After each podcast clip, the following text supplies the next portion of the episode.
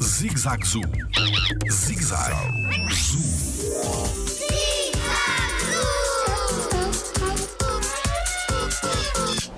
O Jardim Zoológico tem animais de todas as espécies? Olá, eu sou o Tiago Carrilho e sou biólogo no Jardim Zoológico.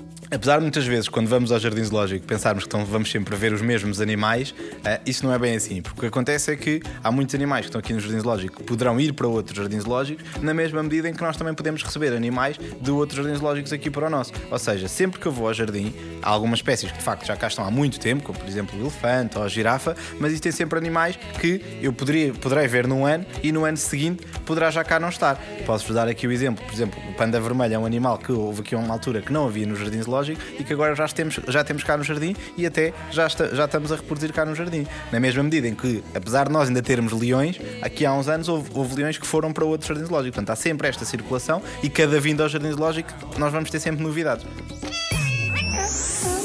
Jardim Zoológico. Pela proteção da vida animal.